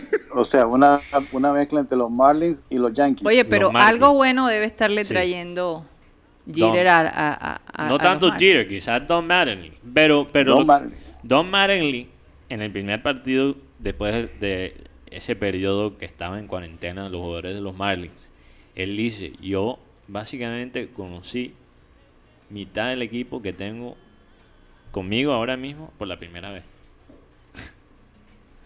Fíjate. ¿Te puedes imaginar eso? Oye, Mateo, yo no sé si tú recuerdas, pero una vez estuvimos en Nueva York y tú hiciste una fila para un autógrafo de Derek Jeter. No recuerdo eso. ¿Cuántos años tenía yo? Un año. Eh, Eso no cuenta. No, Si yo tenía un año, eso fue forzado. Eso tendría, eso tendría que confirmarlo Cyril Gaido, porque yo estoy casi segura en, en este, en este almacén de, de libros, o esta librería, él estuvo... eh, eh, porque Books, creo que era Barnes and Noble. él sacó un libro Él sacó un libro estaba y casualmente nosotros estábamos en la ciudad de, de Nueva York. de Nueva York y la fila era bastante larga y, y creo que desistimos de la idea porque era ¿Cómo se bastante llamaba el libro? Algún día seré el dueño de los Marlins. Un día- Algún día. algún día voy a acabar Ah. con los Marlins. eh, El libro de Derek Jeter. Mira, yo te voy a decir algo. Si, si tenía como dos o tres años, yo consideré, considero eso como abuso. Eso fue forzado. No, pero la experiencia, ahí en ese momento estabas en Nueva York Aunque te tengo que decir, y el creo que único tenía Yankee- y creo que tenías la gorra de los Rexos y la chaqueta de los Rexos El- que, me llama, que, que- que fue bastante curioso. Bueno, yo tengo otra historia que me pasó en Nueva York. Pero el único Yankee que me cuesta trabajo odiar completamente es Derek Pero era por eso, porque tú lo admirabas muchísimo. Yo, yo, yo lo admiro pero ustedes bastante. no saben, pero Cyril Gaidos cada vez que va a Nueva York se pone su gorra de los Rexos. No, yo también. Y- Una, Es una cosa que yo digo, pero yo no quiero salir con esta gente. una vez yo estaba... Si hay algún eh, agresivo que dice algo, entonces yo me tengo que aguantar este asunto. No, no, yo, yo estaba, nos- estábamos en el, en el metro de Nueva York y yo tenía mi gorra, y tú, yo, yo recuerdo, tú me dijiste, Mateo, ¿estás seguro que quieres salir a la calle de Nueva York con una gorra de media roja? Y yo, yo lo, claro que sí, lo traje por esa razón. Yo tenía la gorra, eh, estábamos caminando por la estación de, de metro Ujú. de Nueva York y había como una tienda, era, era un verano bastante caliente eh, y, y tenía bastante sed, entonces iban, eh, ellos tienen como esas tiendecitas en los metros, en las estaciones de metro, donde venden revistas. Kioscos. Sí, Son los unos kioscos, kioscos, sí. los kioscos donde venden revistas, cigarrillos y, y botellas de agua y gaseosas. Entonces yo iba y, y le dije, hola, eh, ¿me puedes dar ahí una botella de agua? Y el hombre me miró y vio la gorra y dijo, no. Ey, oye, oye, no seas así. Yo, yo, me, yo, estaba, yo me estaba riendo, pero el tipo estaba completamente... Seguro de que no te iba a de- vender helado. No, no te voy a vender imagínate. Y no te lo vendió. No me lo vendió. Seguramente yo lo compré porque yo no tenía gorra. Seguramente, lo más seguro. Pero no me Oye, qué pesado. No me vendió la botella Tú todavía de eras agua. un niño. No, yo tenía ya, eh, tenía como Eh, eh, 16, 17 Es- años. eso te marcó, Mateo, eso te marcó. Eso me marcó. No, yo, yo Me pregunto ya, yo si ya hubiera sido casi lo era contrario. adulto. Ya casi era adulto. Oye, Tenía me como pregunto 17 yo años. si hubiera sido lo contrario en Boston. Oh, sí. Hubieran hecho lo mismo, ¿tú crees? Porque mira, hay mucha gente que vive en Nueva York que no le importa. Que ni siquiera son de Nueva York, que viven ahí por el trabajo, porque le gusta, por el encanto, capital del mundo, no sé qué va. Y la verdad es que Boston como ciudad ha cambiado mucho. Se ha vuelto un- una ciudad más internacional. Sí y no, siempre lo ha sido por los estudiantes. No, pero todavía más ahora. estoy Tal vez todavía más ahora. Y más pero, prevenida. pero, pero, pero yo siento al, al, al bostoniano eh, menos neutral. Es decir, noté la primera vez que me pasa en esa ciudad que yo amo tanto, que había un poquito más de Tensión. discriminación. Es la primera Mm. vez que lo veo. Pero tú sabes que la Y- y me discriminación... sorprendió, me es- sorprendió Es, interesante tu experiencia en Boston, porque Boston siempre ha tenido un problema con la discriminación. Pero estaba posiblemente como tapado. Quizás tú tuviste suerte en esa época, cuando tú viviste Bueno, allá. fíjate que yo porque era por- reportera para un canal local de televisión y tenía que estar compartiendo con todas las distintas eh, Sí. Fundaciones y grupos de, de, de- de latinos y todo este tipo de cosas y me movía mucho en la comunidad latina, pero también en la americana. Jamás vi todo lo contrario. Pero Vi más bien como siempre dándole oportunidad, ¿no? Pero el tiempo ha pasado, el tiempo ha pasado. Boston y- siempre ha tenido sus problemas con racismo, por mucho, mucho, mucho tiempo. Pero una cosa que yo creo que ha pasado es que cu- cuando una ciudad, y se ve en cualquier ciudad, Sí. cuando una ciudad cambia demasiado de un día para el otro, lo que han vivido ahí por muchos años se Una pone, represión. se pone a la defensiva. Y, Se pone y- a la y defensiva. teniendo un presidente que de alguna manera estimula ese Que tipo motiva, de, sí. de, de- de reacciones, pues obviamente ahora se sienten como con el derecho de el hacer. derecho. Sí, porque imagínate, yo te digo una vaina, ahora tú vas a Boston y por cada cuatro, cada cinco personas uno es asiático. Sí. La influencia Que no era, no era así antes. No. Habían Era emigrantes mucho más, era, era mucho más este eh, multicultural, o sea, no había propiamente, aunque los asiáticos No, siempre han ocupado Siempre, pero, pero te estoy diciendo es que hay tantos, porque Asia ahora mismo, si tú ves China, está reemplazando a los Estados Unidos como el exportador de estudiantes. Antes Pero- era los Estados Unidos, ahora China le está haciendo la competencia y lo están exportando a las universidades americanas. Bueno, pero ahora es que Chicago, Chicago también tiene una influencia asiática bastante grande. Y eso no era así Fíjate, tanto eso y no, no era, antes, no era así era antes. mucho más latino, ¿no? O sea, de nuevo, Boston y Chicago siempre ha tenido sus sus comunidades asiáticas, Mm. pero se está viendo ya Pero eso ahora está más controlado, porque Mm. fíjate que no les renovaron muchas visas a los estudiantes asiáticos Claro, yo tengo amigos que son chinos que que, tuvieron están en- que, que tuvieron que regresar. No, todavía están, pero pero está complicado la vaina. Yo hago una Sí. pregunta, hablando de Boston. ¿Qué tanto marcó a Boston el atentado durante la maratón? Tremendamente, O sea, déjame me- decirte. porque tú decías que Boston cambió. Mira, te voy a decir dos aspectos. La gente en Boston, eh, eh, ellos son muy confiados. Hay mucha seguridad realmente en el centro de la ciudad. hay- O sea, se, se- eh, Hay partes de la ciudad hay que son partes de la ciudad que son que son fuertes, pero en Boston general es fuerte. es- y hay unas mafias en Boston. los- Tremenda. Los, irlandeses son tremendos. Sin embargo, sin embargo, italianos también. hubo dos cosas que afectaron muchísimo a la ciudad. Y Mm. recuerden que Boston fue la ciudad que usaron estos terroristas para mandar sus aviones y ser estrellados contra las Torres Gemelas. Fue desde el, desde el aeropuerto de Boston donde se planeó todo. ¿Por qué? Porque el aeropuerto de Boston tú podías recibir a la persona bajándose del avión literalmente. Salían del, del- de, de la sala, de la, sal- eh, la salida de, ¿cómo se llamaría eso? La sala de espera eh, cuando salían los pasajeros, tú te sentabas ahí en la sala de espera a esperar a tu familiar. Era así de sencillo, no había tú como perro por su casa, literalmente. Sí, era muy abierto. Era muy abierto, entonces y con mucho vuelo a Nueva York. ellos ellos analizaron qué aeropuerto era cuál aeropuerto más vulnerable Y era, y era el de Boston. Y tú tuviste una experiencia la última vez que estuvimos ahí. Porque tú tienes un look del Medio Oriente. Sí. Y yo creo que ellos básicamente de, discriminaron. Yo tenía derecho para pasar sin sin ninguna eh, decir sin, sin tanta sin que me revisaran tanto pero la mujer insistía que yo tenía que hacerme un lado. Y mi familia que todos son americanos que su pasaporte no dice Colombia por ningún lado ellos sí pasaron sin ningún problema. Entonces hubo ahí un acto de discriminación brutal. La primera vez yo creo que mi hija Sara ve algo así le, le- se molestó tanto por el asunto pero es una te voy a situación decir, difícil. gracias a Dios que yo no estaba en esa fila, yo estaba en otra fila. Que Sí. quizás me hubieran arrestado. Yo te digo una vez. Sí, fue, fue bastante complicada Gracias, la gracias cosa. a Dios que no estaba ahí contigo. pues. Pero bueno, eso digamos fue el, el único, la única, una de las de, de las dos manchas que, que tuvimos en nuestro viaje a Boston después de muchísimos años. Y la otra fue la de la del maratón de Boston. Que la Sí. maratón de Boston paraliza la ciudad, todos los estudiantes, la gente deja de trabajar para estar allí. Y ese impacto tan Digamos grande. que el maratón es como el carnaval de Eh, eh, Barranquilla para, literalmente, para Boston. Literalmente, así.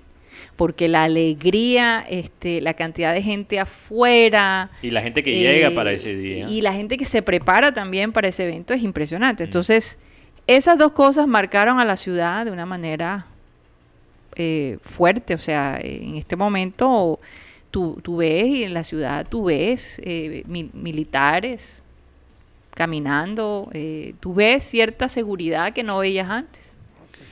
Entonces sí ha cambiado. Yo creo que la gente también está muy prevenida y esa puede ser una de las razones. Algunas poblaciones Y, también. y en la parte del béisbol, yo creo, esto es un comentario, yo creo que los títulos alcanzados en, tan- en estos tiempos ha hecho que el hincha de Boston sienta que puede ser campeón. Ah, sí, sí, sí. Ey, y, eh, definitivamente, porque si tú miras, ok, por muchos años los Patriotas eran la burla del fútbol americano y se volvieron uno de los equipos más exitosos de todos los tiempos. Los patrios, para no decir patriotas, porque aquí dicen patriotas de Boyacá. Ok, no, pa- no Patriotas de Boyacá, los Patriots de Boston, ok, de, de New England. Eh, también la media roja era el mismo cuento con la maldición del Sí. bambino. ¿verdad? Y cuando eso se Era- Eran la rompe- burla, con los, con los cachorros de Chicago, los dos eran la burla de, del béisbol. Los Celtics No, eran, ellos- no estaban a ese punto, no. pero pasaron muchos años sin un título. Sí. Después Hasta de- que perdieron contra los Heat. no, eso fue después. el, el título de 2008, ok, fue el primer título en un buen rato. Después de ser el, el- el equipo más exitoso del- Sí. de la NBA. Em, entonces, el deporte en Boston está bastante bajo y, y- y- y- Oye, y una- y una todo al mismo tiempo llegó como a su pico. Los Bruins ganaron también Sí. el de hockey. Los Celtics ganaron en 2008. Los Obviamente, todos diga. los títulos de, de los Patriots y también la medalla roja terminaron con la maldición. Interesantemente, hablando del maratón de, de Boston, la bomba que explotó, eso fue, yo te digo, como fanático de Medalla Roja, esa campaña de la Medalla Roja después de esa tragedia, Bellísima. fue una, ellos ganaron la Serie Mundial Sí. después de esa Sí, tragedia, después de esa tragedia. ¿Qué año fue? 2013. 2013. E- bueno. Ese título, porque el de 2004, yo tenía apenas, yo tenía 8 años, entonces yo lo recuerdo, pero No, digamos y para que- rematar veníamos de un viaje en carretera, oyéndolo Sí. por radio. Llegamos justo para el final. No, yo, yo recuerdo cuando, cuando yo, yo sí vi el partido cuando em, Boston termina la remontada contra los Yankees. Uf. que mi Oh. papá y yo Lloraron. nos dimos un abrazo y lloramos como locos. Y yo sin, sin sufrir tanto como fanático, porque solo tenía 8 años, pero entendía la, la importancia de ese partido. Claro, porque tú no sabes que lo- lo- yo siempre decía, pero ¿por qué los fanáticos de, de- de los Rexos son así. Íbamos al estadio y cuando ya veían que el equipo no está, empezaba la gente a irse y a mí me daba una rabia. O sea, pero qué falta de fe. Es que, es que No, Y entonces todos los fanáticos, era un pesimismo, era un Pesimismo, pesimismo. Entonces tú hablabas con los fanáticos y tú los de, ay, que es que no, que Pero- quién sabe, pero- no, que ya van a perder, que ya para qué vamos a sufrir. te, te voy a decir algo. Te voy a decir Muy algo. parecido aquí en No me, te hizo acordar. Tener ese pesimismo tiene su encanto. Incluso yo estaba escuchando eh, con Bill Sim- un, un escritor muy famoso que, que salió de Boston, Bill Simmons.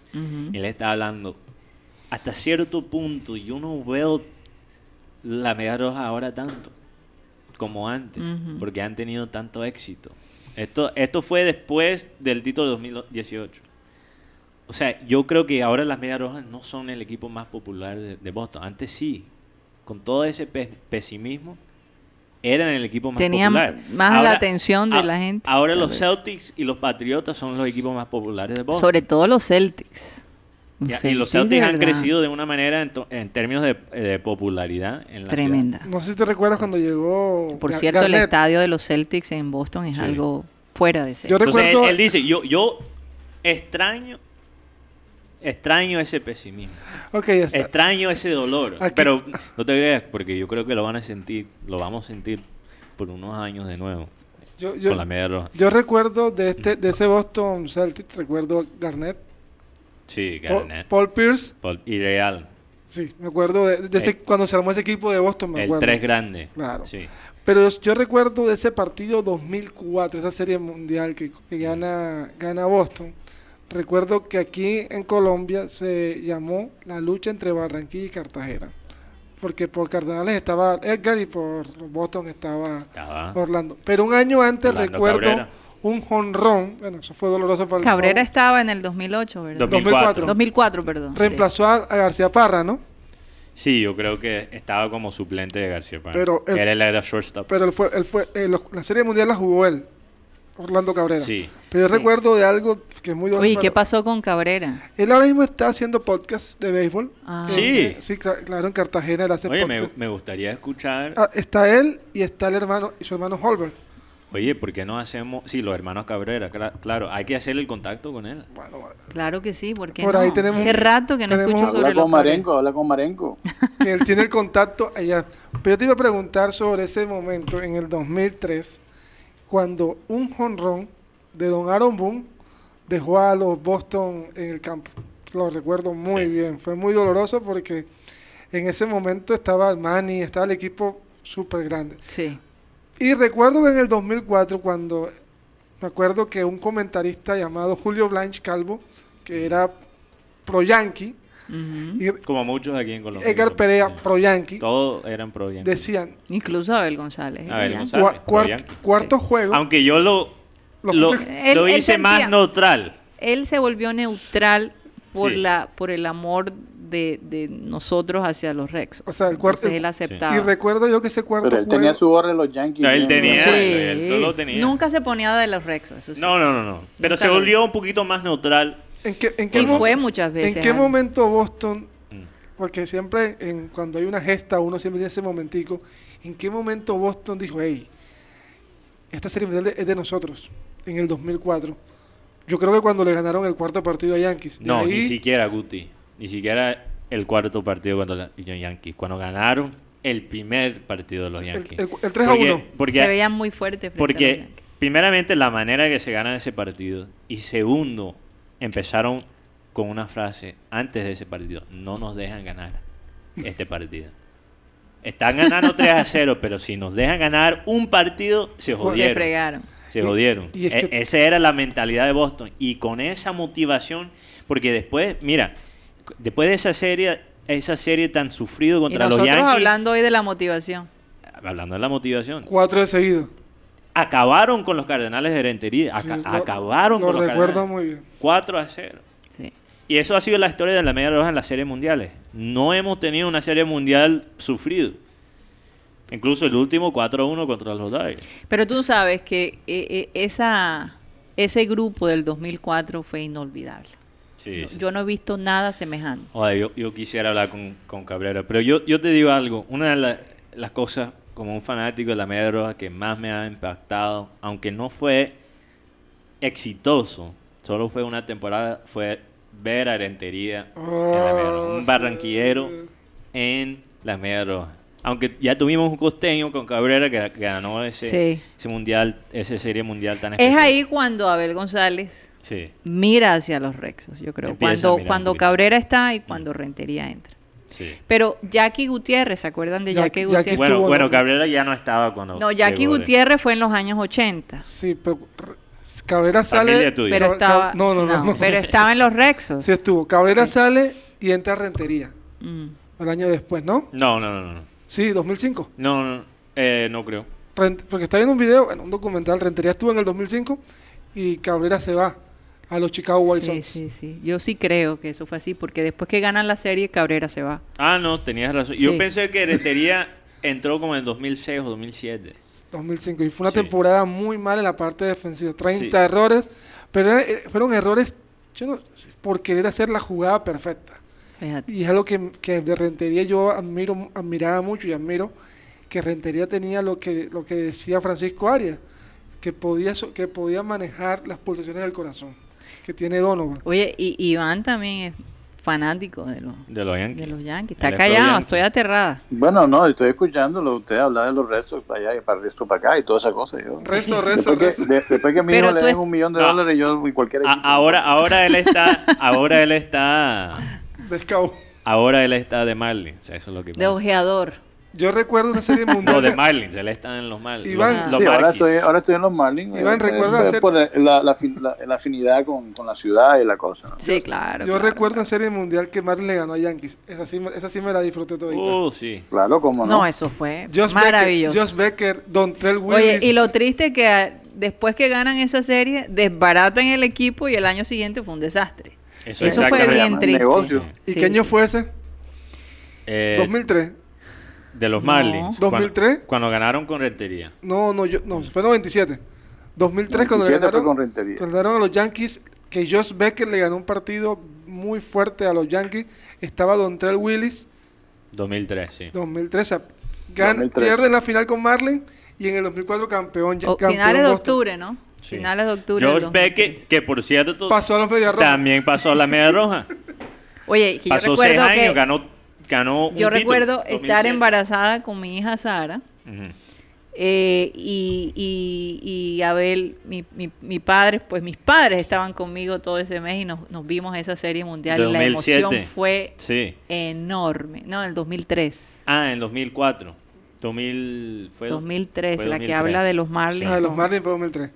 Ah, de 2003, sí. Pero yo Yo pensé que Marlins. estabas regresando al del Boston. No, no, no, estoy Y- hablando de los Y en el Marlins. Marlins 2004 Yankees. recuerdo, Porque nosotros le dábamos, le dábamos a los Marlins. Yo le daba a los Marlins. recuerdo un Sí, partido. para que no sean los, los Yankees. un, Ujú. un ten- eh, un jugador de Boston que jugó con el, el, el tobillo dañado.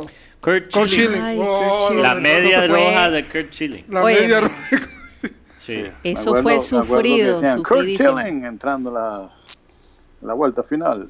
No, el hombre, el hombre lanzó casi todo el partido con esa, esa media, Y todo el mundo sufriendo de Con verlo esa, media, con esa media roja. con esa media roja, literalmente.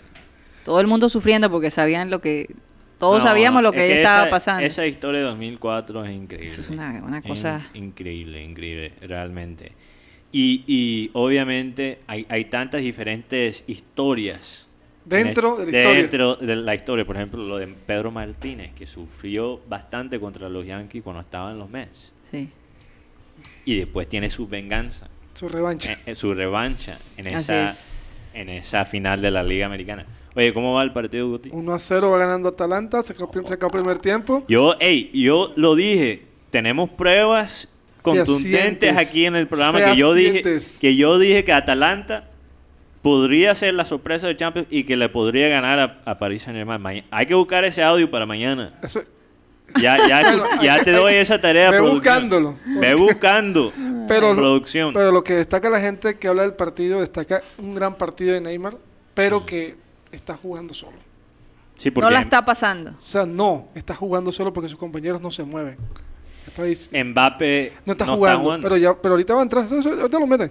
Lo que pasa es que ¿Pero cuánto, lleva, cuánto va el partido? 1 a Media 0. hora. No, ya saca el primer tiempo. Ah, primer tiempo, ok. Va- Creo que vamos a llegar a tiempo para el segundo tiempo. No, Sí. total. Gut- Guti va corriendo a la casa. No, ya- Mira, ya- lo- Vamos, vamos a llegar a tiempo para el segundo tiempo. lo, que, lo que pasa con Paris Saint Germain, y, y esto siempre ha sido el problema con ellos. ¿A ti te gusta el. Paris Saint Germain? A mí me gusta el Paris Saint Germain. O sea, de, de la liga francesa, ¿cuál es tu equipo? yo no tengo propiamente equipo en, El Montpellier. En Montpellier. No, el Bueno, Rennes. en En una época, en en una Montpellier época. por, por la historia con, Con el pibe. con el pibe, claro, Sí. pero, pero... no, pero sí, a mí sí me gusta el Paris El Saint Nancy. Germain. Era usado. Oye, hablando de equipos franceses... Bueno, Lyon también. Me gusta Equipo Lyon. bueno, Yo sí. no he escogido equipo francés, quizás en algún día, algún día. Selección. Tú sabes. A mí me gusta la selección francesa, bien. sí. Sí, pero, sí. pero eh, esto es el problema con, con, con Paris Saint Germain, con PSG. Es que cuando tú juegas en una liga de una calidad tan desigual Mm. y tú eres lejos el mejor equipo de esa liga, después los jugadores, cuando llegan a una situación como este, no saben cómo jugar. Pierden la rutina. Eso ha sido el éxito en los últimos años de la liga inglesa. Mm. ¿ok? La, los- eh, eh, la liga inglesa, aunque Liverpool ganó lejos, Sí. es una, lega- una liga bastante competitiva. Sí, y juegan mucho. Tienen O sea, eh, demasiado... yo creo que el ¿cu- peor, ¿Cuántos equipos competitivos tiene la liga francesa? El Mónaco. ¿Dos? pero ni siquiera el Mónaco ahora mismo. No, yo, yo creo que está en un escalón por, muy por encima, PSG. PSG está El, el. PSG y, y, y el- abajo ¿qué está, otro sería? está el, Mónaco. el Dijon, el Dijon. No, el, el Nancy. Rennes. Está el Mónaco. Rems, que por cierto hay una historia bien Sí, curiosa. Rennes, eh, tú sabes que hay ese himno de, la Champions League. Champions. Eh, ya, Sí, ya sabes cuál es. Eh, Yo- cuando suene eso. es Ya. una cosa impresionante. te- y te produce una emoción escucharlo en Ujú. vivo. O sea, eso es una vaina. Eh, Los colores el, el negro rojo, eso da, da, da poder. y, y hasta Sí. y hasta te da ese saborcito de Heineken. Tremendo ese, la publicidad también. Porque tú asocias Heineken con Champions. Sí. Dieguito, todavía no, perdona. Cálmate, por favor. Déjame terminar el pensamiento, Dieguito, por favor. Por favor. Entonces, Rennes, eh, a las 3 de la mañana, porque Rennes es un pueblo en, en Francia, Sí, no es una ciudad grande, empieza desde el estadio poner Eh, la Van canción. Gogh la hizo bastante famosa. Él estuvo en Rennes. Sí. ¿Estás seguro que es la misma? Sí. Ah, ok. No creo que es la misma. Búscalo, pregúntale a Google. Ok, Google. No, parece que- ¿Prendió? Sí, No ya aprendió. está Ok. Google, ¿dónde se quedó Van Gogh en Francia? Por Dios, eso. Vamos a ver si te contesta. Eso está como muy ambiguo. Pre- mira a ver si, si Van Gogh estuvo un periodo en Reims. No, es que Rennes, con N, no es con. N, no. Yo pensé que estabas hablando No. con, e- con, con N. Ese sí es bien pueblo. Ah. Estoy hablando de Rennes. Rennes, ok. No, Rents. ¿Dónde, Con Ah, N. ok, ok, ok. Donde Ahora sí. estuvo... técnico- Que se escribe, se un escribe técnico. R-E-N-N-E-S. Sí, ese. Ok, no, el otro se escribe no, de yo, otra manera yo sí diferente. pero estaba no sé. diciendo. Van Pero, no pero, estuvo ahí. pero, pero es que sonó así, no sé. A, a las 3 eh, tienen nombres parecidos. Ujú. A las 3 de la mañana ponen desde el estadio el himno de Champions League. Imagínate. Porque creo que por la primera vez en su historia clasifica para el Champions League. Stade de Reims. Eh, sí, El Estadio Rennes. Sí. Así se llama. Que tuvo, un, que tuvo un técnico que duró más de 30, años- de 30 Dios años. mío. 30 años. Qué Sí, barbaridad. que ahí le ganó. ¿Y que de cuánta edad se retiró? No, no sé. Como era- 70. Era, si no estoy mal, era como el cura del pueblo, algo así. No recuerdo muy bien, pero la historia está ahí. Oye, ahora hablando de Europa, Sí, Eh, primer clasificación para el Champions League. Entonces, imagínate, lo- es la primera. La gente que vive en Rennes se está preguntando por qué carajo lo están poniendo a 3 de la porque les están recordando que para Pero allá es va. que el club ni siquiera ha hecho un anuncio oficial. No de, han pro- de contestado. pronto lo- los directivos estaban ahí metiendo su fría. Pero- Son rumores, son rumores. A la pregunta, Oye, de, a la pregunta ah. de Iván sobre cómo, el escalón de Francia. Primero está el PSG, que está bastante encima.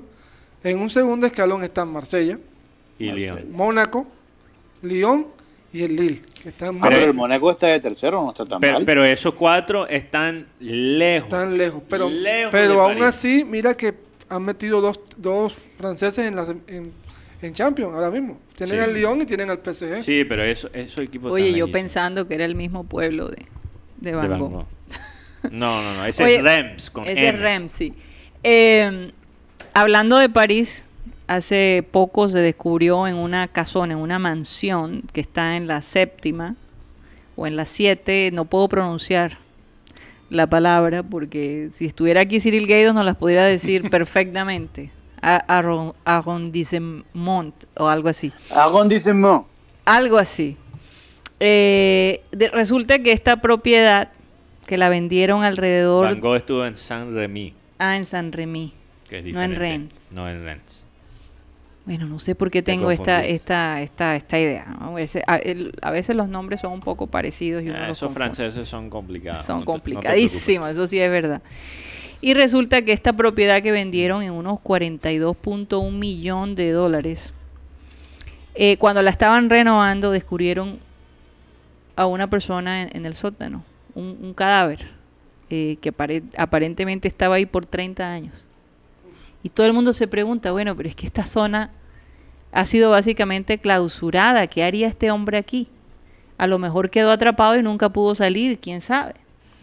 Pero 30 años después se encuentra su cuerpo cuando empiezan a remodelar esta mansión en plena séptima, como quien dice, de la zona más costosa de la ciudad de París.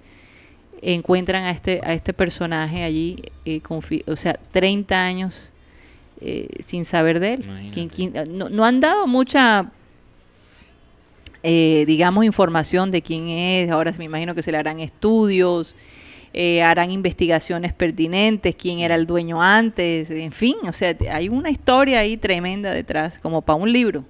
No te extrañe que hagan una película alrededor de ese Eso personaje. parece un cuento de 30 película. años después. 30 años después, En la séptima. en la séptima en París. Tía Cari. Sí, Yeyito, ahora sí lo vamos a dejar hablar. Tía Cari, se nos acabó el tiempo. Gracias, Yeyito, me encanta cómo lo dice. Sí, se nos acabó el tiempo, hay que tener consideración con la gente de producción. Que siempre, que ellos están trabajando desde temprano. ¿no? Además, queremos ver el partido de sí, Atalanta. sí, yo sé que mucha gente Ya lo está viendo. Oye, consiguieron la canción de, de Informer. De- hasta ahora no. Producción oye, oye.